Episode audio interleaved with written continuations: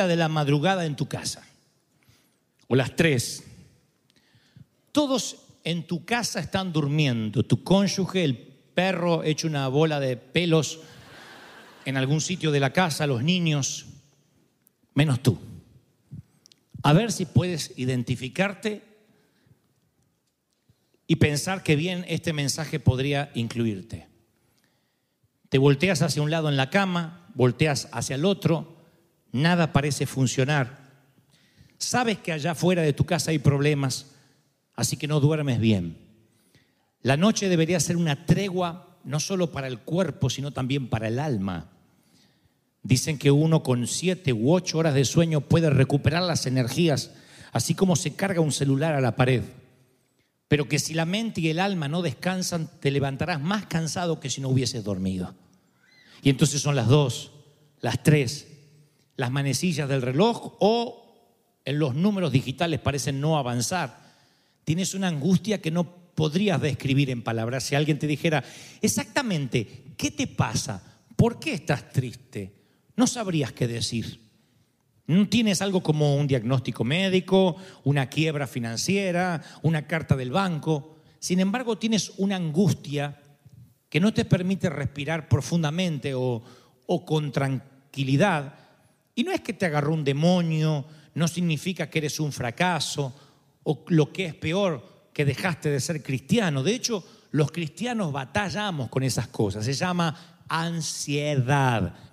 La ansiedad es esa angustia que está en lo profundo del alma, como incrustado,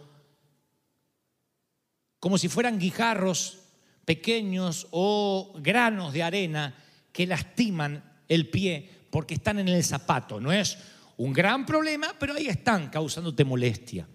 Es como un temor de baja intensidad, como un malestar, una intranquilidad de lo que podría pasar, un viento frío que no deja de soplar. Y dice, yo sé que algo malo me va a ocurrir. Es una ansiedad que no te deja en paz. La ansiedad termina enfermándote el cuerpo. Eso se llama somatizar. Cuando tienes mucha ansiedad, tus defensas bajan y es como que tu cuerpo pone un cartel acá que diga, invito a las enfermedades que andan dando vueltas, se reciben enfermedades. Enfermedad que anda dando vueltas, te la agarras. ¿Por qué? Porque tus defensas bajan, tus defensas naturales. Y entonces se llama, usted ha somatizado, te dice el médico. El rey David vivía eso. Vivió un tiempo de, esa ansiedad, de esa preocupación que parece de baja intensidad, pero que es constante. Aquello que es constante termina siendo cansado, agotador, drenante, quita la energía, te vampiriza las fuerzas. David estaba tan preocupado, tan preocupado por situaciones personales, situaciones del reino, que él en un momento dijo, tengo puntadas en el corazón. Y no era una licencia poética, él sentía literalmente el, preinfarto. Él sentía que se estaba muriendo. En otras ocasiones habló de que sus huesos envejecieron. Él sentía las coyunturas que le hacían ruido. Y dijo, soy un hombre joven para estar así. Pero toda la ansiedad había desatado en él una crisis en el cuerpo. Por eso Dios te está hablando esta mañana. Porque yo sé que hay gente aquí enferma que no sabe por qué y no eres que eres hipocondríaco que te gusta estar enfermo, simplemente que la angustia, la ansiedad se ha mantenido de manera tan constante que no te ha dado tregua, no te ha dado respiro y eso ha enfermado tu cuerpo. Por eso es grave. Y tenemos que hablarlo esto, porque en las iglesias se ora por los enfermos. Pasen los enfermos, pero no se previenen las enfermedades. Pensamos que prevenir las enfermedades es humanismo, que ahí no está Dios.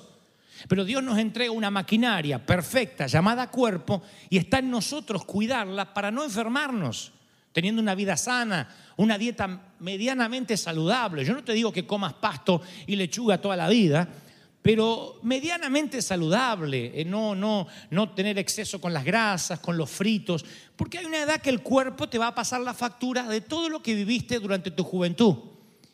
El cuerpo tiene una contaduría extraordinaria, mejor que cualquier contador, mejor que el IRS. El cuerpo te pasa la factura. Si tienes un dolor en la rodilla que no te puedes quitar a los 40 años, eso seguro vino de malos esfuerzos, de no tomar líquido, eso vino de una vida de no cuidarte. Y el Señor nos enseña a cuidar el cuerpo. No tenemos repuestos. Ojalá hubiera gente con cinco riñones, tres corazones. Se me paró uno, puse el otro, el de repuesto. Tres próstatas, cuatro vejigas. No hay. Es lo que Dios te dio y se lo cuidas. Te puedes agregar, quitar, pero todo es artificial. Lo que realmente son vitales, órganos vitales, no tenemos repuestos. Entonces, ¿cómo hace el enemigo para dejarte fuera de juego? llenándote de ansiedad. ¿Qué es la ansiedad? El temor. Y es una puerta al enemigo. Me voy a enfermar, me voy a enfermar. Y por la fe te enfermas. La ansiedad es el miedo a que va a pasar. ¿Cuáles son los síntomas? Si no te ríes a menudo, si ya no disfrutas el sol, si ya no silbas mientras caminas, parecen tonterías infantiles. Cuando ves a alguien muy feliz, lo miras con sospecha. Hmm. Entonces, creo que cuando uno ve la felicidad ajena y le molesta, es porque ya la ansiedad empieza a ser contagiosa. Quisiera que todo el mundo la pase mal como tú. Te molesta que otro esté disfrutando el gozo de la salvación. Eso es la ansiedad. La ansiedad es, ¿qué tal si no me dan los papeles? ¿Qué tal si no puedo pagar el seguro médico? ¿Qué tal si no puedo pagarle los aparatos dentales a mis hijos y, y por tener los dientes torcidos no consigue pareja y por tener los dientes torcidos un día anda con un cartel debajo del puente, mis padres no me pagaron los aparatos, ayúdenme, soy un hombre. Empezamos a pensar y nos vamos allá, 20, 30 años. Eso se llama ansiedad, es una inquietud, una sospecha, un recelo. Estar parado siempre en el tablón del barco pirata sabiendo que en cualquier momento nos vamos a caer. Un presentimiento que algo malo va a ocurrir. La ansiedad y el miedo son primos, pero no son idénticos. El miedo ve una amenaza, la ansiedad se la imagina. Estás preocupado por nada. O sea, te dijeron que tienes que dejar la casa porque no la pudiste pagar.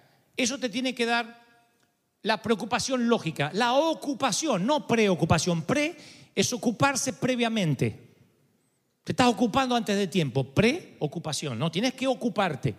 ¿A dónde vas a vivir? Posiblemente tengas que empezar de nuevo la ansiedad es, nunca más voy a tener casa, no vamos a morir de hambre, vamos a quedarnos en la intemperie, mis hijos se van a avergonzar, es agrandar la cosa.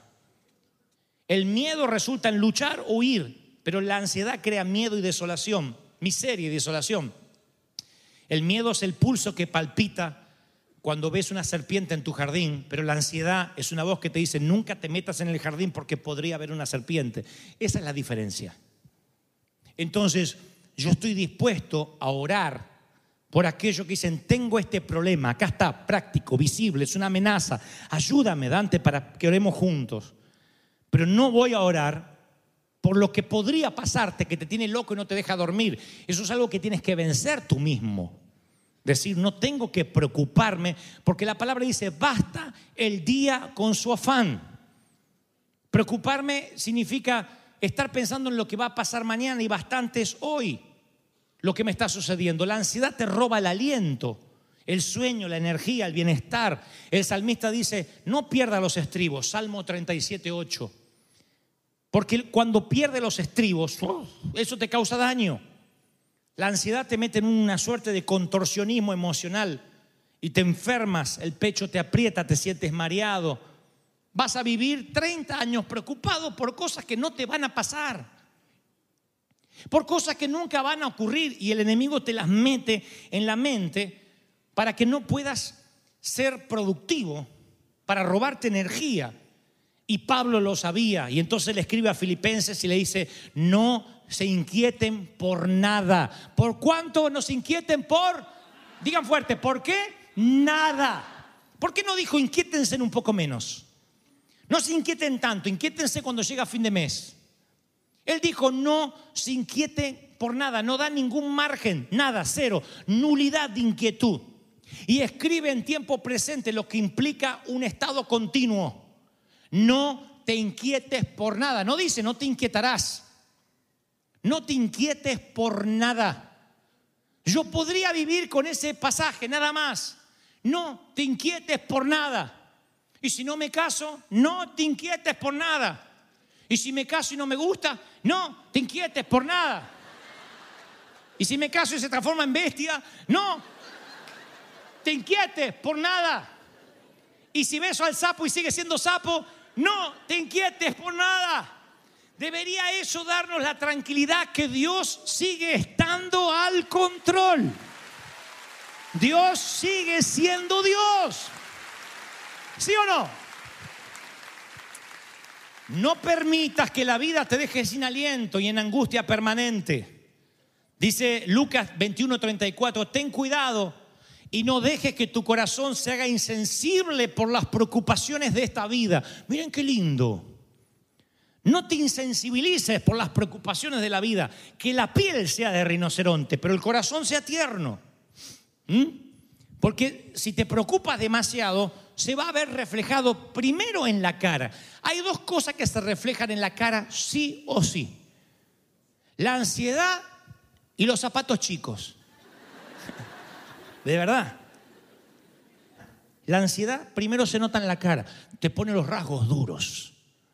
Van a notar ustedes que la juventud o la vejez no son más o menos arrugas, más o menos celulitis, más o menos estrías, más o menos color blanco en el cabello, no. La vejez se nota en los rasgos duros. Cuando alguien tiene los rasgos duros, significa de que hay algo, un rictus en su cara. Aunque tenga 25 años, tú ves a una persona vieja en su espíritu porque sus rasgos están endurecidos. Y, esto es bíblico, lo digo siempre, la, dice la palabra de Dios que el rostro refleja lo que hay en el corazón. Y si estás ansioso, los rasgos empiezan a endurecer. Y cuando se te endurecen los rasgos, tú dices, esta persona es, es grande, no sé por qué, porque no tiene edad para ser grande. Sin embargo, una persona que está libre de ansiedad, aunque tenga setenta y tantos años, puede estar arrugadito, canoso, arrugadita, pero tú ves que los rasgos están blandos. Son rasgos de una persona bella en el Señor, independientemente de los cánones de belleza que el mundo pueda poner. Creo que la belleza se ve cuando tu rasgo dice, estoy descansando en el Señor. Y aun si me tocara morir, Dios sigue estando al control. ¿Lo reciben, sí o no? Entonces, ¿Te estás riendo menos que antes? ¿Cuánto hace que no se carcajea alguien acá de verdad? No es. Eso es extrañido de vientre y no me quiero reír más porque se me escapa. No. Es una risa del fondo. Quienes te conocen, vieron que está el juego de asociaciones que uno dice una palabra y tú tienes que decir otra. Si dijeran tu nombre, ¿con qué palabra, con qué adjetivo te asociarían? Fulano, negativo. Chismoso. Serio. ¿Con qué palabra te asociarían si tuviera que definirte solo una palabra? Siempre piensas que algo malo va a ocurrir. Hay días que preferirías quedarte en la cama, y no hablo de flojera, sino de falta de energía espiritual exageras todo lo negativo y desestimas lo positivo. Si contestaste sí a cualquiera de estas preguntas, tengo que presentarte a un amigo. Se llama Pablo y lo que él le escribe a los filipenses. Él dice lo siguiente. Alégrense siempre. Hoy les dije, no se inquieten por nada. Ahora la palabra es la antítesis, la antípoda de lo anterior. Alégrense cuántas veces? Siempre. O sea que tienen que decir, no, esos payasos, esos payasos de River, siempre, un payaso está siempre con cara de payaso. Siempre. Que tu amabilidad, dice Pablo, sea evidente a todo mundo. La gente no se tiene por qué enterar que te está pasando, la estás pasando mal. Tu amabilidad tiene que ser evidente siempre. No, se inquietes, no te inquietes por nada sino en toda ocasión ora, ruega, presenta tus peticiones a Dios y dale gracias. O sea, por descontado que las va a contestar. Y la paz, la paz de Dios que sobrepasa todo entendimiento, cuidará tus corazones, cuidará tus pensamientos en Cristo Jesús. Por eso piensa todo lo verdadero a la noche antes de irte a acostar mientras que ves el reloj, todo lo respetable, todo lo justo, todo lo puro todo lo amable, lo que es digno de admiración, lo que merezca elogio, en eso tienes que pensar. Esa es la cura para la ansiedad. Se te va la ansiedad para siempre. Una paz que sobrepasa todo entendimiento. Cuando alguien, cuando alguien tiene paz, cuando alguien tiene tranquilidad, ustedes van a ver que cambia la atmósfera, cambia el ambiente. Cuando alguien está ansioso, te contagia esa misma ansiedad. Te la contagia hasta el punto que te pone eh, en un estado de, de olvidarte quién es Dios, de desestimar la bondad de Dios. Por eso Pablo dice, lo primero que tienes que hacer es celebrar la bondad de Dios. Alégrate en el Señor, alégrate. No enfoques la atención en el problema, no te obsesiones con el problema. Mientras más miras a Dios, más pequeño es el problema. Alzaré mis ojos a los montes. Noten la intencionalidad del salmista. ¿Dónde vas a alzar tus ojos? Arriba de los montes. Miras a Dios y el problema se achica.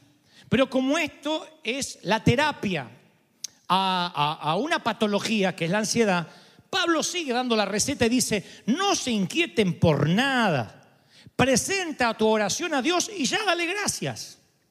¿Llevaste algún día una computadora o, el celular? Yo hace poco llevé a, cambiarle la batería al celular a, acá a Mac. Y estaban todos esos nerds que parece todos vestidos iguales, que son todos como Steve Jobs, chiquititos, con barba, con anteojos raros, miran así, pues son unos genios los condenados, saben de todo. Y claro, dejar el celular para algunos es como dejar un brazo.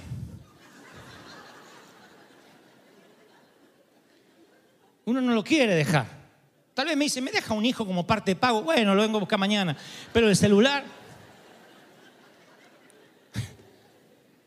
Así que le digo, miren, lo que pasa, yo le quería explicar, lo que pasa es que cuando quiero prender a veces no me... Ah, es la batería. Vengan una hora. Sí, pero no voy a perder los datos. No, no, no, vengan una hora. Porque si no, yo si quiere me quedo acá para observar cómo lo miran y cómo lo arreglan. Uno quiere, ¿no? Así cuando deja un auto, cuando de lo que sea. Uno, no, no, quiere estar ahí para ayudar en la reparación o, pone, o, estar al lado poniendo una bolsa de dormir a ver cómo el, cómo el mecánico trabaja o el ingeniero trabaja. Y te dice, no, déjemelo. El protocolo con Dios es exactamente igual. Cuando presentas tu ansiedad, Dios dice, me dejas el problema a mí y no te metes más, no piensas más. Ya está. Dios dice, deja las cosas a los pies de la cruz. ¿Sí? No desvíes tu mente una docena de direcciones. Me lo dejas a mí y yo me arreglo. Entonces, cuando tú dejas la ansiedad, escuchen esto, que es práctico, ¿eh? A los pies de la cruz, la mente funciona igual, valga el mismo ejemplo de recién, que una computadora o un celular. Cuando tú no, cuando navegas mucho por muchos sitios, la computadora suele recibir mucha información que ocupan gigas de tu memoria. Tu disco rígido se va llenando de información basura que tú no pediste. A lo mejor estás queriendo planificar un viaje en Miami y te aparece Viagra. O al revés, estás buscando Viagra y te aparece Miami. Siempre hay algo que no quieres y se te mete, son cookies. De tanto en tanto tienes que vaciar la computadora porque hay un momento que todos esos iconos, todos esos sitios donde visitaste te van ocupando memoria. Y entonces cuando tú quieres usar el Word o el Excel, algo tan sencillo, no lo puedes usar porque la computadora está lenta, trabaja el relojito, trabaja. Dice, me anda lenta la conexión. No, es tu máquina. La mente es igual. No por nada la computadora dice que es una copia de la mente humana. Tu mente se llena, se llena de app, de, de aplicaciones. Se llena de aplicaciones inútiles. Esta aplicación para esto, esta aplicación para esto. Te pones una aplicación de, me voy a preocupar por si mi hija no se case y queda solterona. Ya sé que tiene siete años, pero sacó la cara del padre, no creo que se case. Te pones una aplicación acá. Te pones otra aplicación, ¿qué pasa si no podemos pagar el seguro médico? Ya sé que tenemos, pero ¿y si me lo quitan? Te pones otra, entonces se llena, se llena de, de aplicaciones, tu celular o tu escritorio, y cuando Dios te manda a hacer algo, a confiar en Él, no puedes porque tu mente está ocupada de tonterías, de babosadas. Hay una aplicación que se llama babosadas. Van a encontrarla, bebé. Entonces Pablo, que es alguien práctico, dice, liberen la mente, porque está dando un remedio para la ansiedad. Liberen la mente y dice, piensen todo lo bueno, lo verdadero, lo respetable, lo justo, lo amable, lo digno de admiración. Él dice, no permita que la ansiedad tome las riendas de tu mente. Libérate, déjalo con petición y ruego. Todo lo que te preocupa, saca todas esas aplicaciones y se las deja a los pies de la cruz y lo dejas. Le dices, le dices al técnico, ¿cuánto las vengo a buscar? Y el técnico te dirá, tranquilo, yo me ocupo de esto. Cuando esté resuelto, te aviso, como una vez me dijo un abogado. Cuando tenga una sentencia, te llamo. Si no te llamo, deja que la causa trabaje. Te olvidas y enfoca tu mente en lo verdadero, en lo puro, en lo amable, en lo digno de admiración, en servir al Señor, en crecer, en transmitir, en bendecir, en inspirar, en afectar. ¿Cuántos reciben esta palabra? Y dice, Dios está cambiando mi mente hoy. Aleluya. Cuando eh, más o menos en el año 90 estábamos recién casados con Liliana y perdí el empleo que nos podía nos ayudaba a pagar la renta, a comer. Fue hace 27 años. Así que yo quería hacer lo que sea. Yo quería trabajar de cualquier cosa. Liliana también, los dos estábamos buscando empleo, a ver cómo podíamos pagar la renta, afrontar los gastos. Y buscaba trabajo, empleo, aunque sea para ese día. Me subo en el tren, me voy hasta la terminal, no pago boleto, no hagan esto en sus casas, porque esto lo hice cuando no tenía mucho al Señor. Y llegué, llegué a la terminal y ahí veo que hay un puesto donde están haciendo hamburguesas y choripanes. Me acerco y le digo, Señor, yo necesito que me ayude. Él dice, ¿quieres una hamburguesa? Le digo, no, quiero trabajar acá. Me dice, no, ya está todo, ya no, no, no necesitamos nadie que trabaje. Le digo, no, por favor, por favor, déjeme trabajar, yo sé hacer hamburguesa. Tu abuela no había hecho una hamburguesa en mi vida, pero no puede ser difícil, le tira la carne y da la vuelta. Así que me dejó meter ahí y me dijo, bueno, y no sé, creo que me pagó, era unos pesitos para el día nomás, no importa, yo con eso iba a poder conseguir fichas. De hecho, después conseguí fichas, puse en el teléfono y me contestaron del Instituto Bíblico de Oro de la Plata que me, que me aceptaban en un empleo para dibujar. Y han cambiado muchas cosas de esos 27 años para acá. Nos abrimos camino en medio de lo que podía ser una miseria que prometía tenernos en stand-by para siempre. Salimos al frente, trabajando muy duro, muchas horas eh, en un bus que nos llevaba hora y media hasta donde teníamos que ir y hora y media para regresar, a veces parado, cansado, no podíamos, no teníamos ni ganas de comer, pero sabíamos que si la vida nos daba limones las íbamos a transformar en limonada. Entendimos que Dios siempre estaba al control y eso nos quitó ansiedad. Por eso yo digo siempre, imagínate que tu papá fuera el cirujano ortopedista más importante del mundo y todo mundo viniera a atenderse con él porque la gente viaja de las naciones porque él es el mejor que cambia articulaciones dañadas por articulaciones saludables con la misma seguridad que un mecánico cambia las bujías de un automóvil, él reemplaza caderas, hombros y rodillas. Pero tú tienes 10 años y no sabes a lo que se dedica tu papá. Solo como tienes 10 años, sabe que a tu papá le dicen doctor. Y un día estás jugando al fútbol, te tuerces un tobillo y tienes un partido importante en una semana y tu tobillo está como la pelota de tenis. No hay tiempo para muletas, no hay tiempo para cojera, tú quieres un tobillo sano. Entonces entra papá a tu habitación y te dice, hijo, examina el tobillo y dice, todo va a estar bien, vas a poder jugar. Y tú dices, no, tú no sabes nada, no voy a poder jugar, no voy a poder jugar, no voy a volver a caminar. Yo sé que vas a volver a caminar. No, no sabes, dice, tienes 10 años. Y tu padre te mira a los ojos y dice, ¿sabes a qué me dedico? Y tú dices, eres doctor. Sí, pero ¿sabes a qué me dedico? ¿Qué rama de la medicina? Tú dices, no, no sé bien. Ven aquí hasta que lo descubras. Y ese día, aunque tienes el tobillo así y 10 años, permite tu papá que entres a una sala quirúrgica a una sala de operaciones. Él va literalmente a reconstruir un tobillo y va a permitir que tú lo veas. Vas a querer irte, no vas a soportar lo que está haciendo, pero su seguridad, la forma en que todos los enfermeros le dicen, Señor, algo más, y la seguridad en que Él no pide ayuda a nadie y sabe lo que va a hacer, de alguna manera te da calma. Luego te quitan el delantal, te subes al auto de tu papá y lo miras diferente. Ahora lo ves con otros ojos. Porque piensas que si tu papá puede hacer una operación ortopédica, es probable también que tenga razón cuando dice que tu tobillo se va a deshinchar. Así que le preguntas, papá, ¿voy a poder jugar al fútbol? Y él te dice, te dije que sí, vas a poder. Y esta vez sí le crees. ¿Cambió tu papá? No, cambiaste tú. La ansiedad disminuye conforme aumenta la comprensión de quién es tu papá, a lo que se dedica tu papá. Y muchos de tus temores más grandes que no te dejaron dormir anoche son simplemente tobillos torcidos para Dios. Y vives con una ansiedad innecesaria por cojeras temporales, porque no sabes a lo que se dedica tu papá. Tu papá se dedica a quitar ansiedad, a deshinchar tobillos. Tu papá se dedica a que no te preocupes. ¿Cuántos dicen amén? Aleluya. Ahora yo quiero que ustedes repitan esta resolución conmigo. Es parte de la terapia. Hasta acá me aguantaron, me aguantan dos minutos más, ¿sí o no? Fuerte, a todo pulmón, diga conmigo esta resolución. No tengo que revivir el ayer. Aprenderé de él. Buscaré misericordia para él. Pero no viviré en el ayer.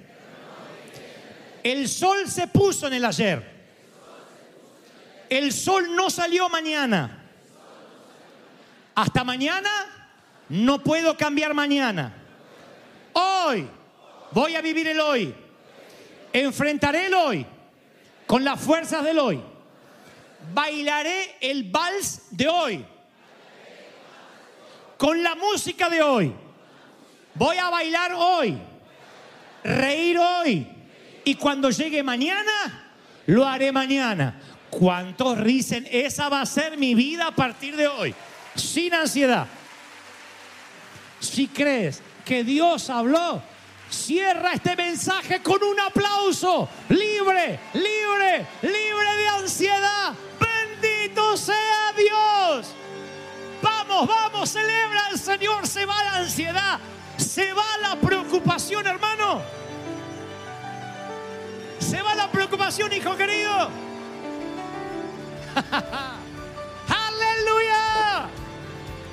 No hay de qué preocuparse. Él sigue siendo fiel.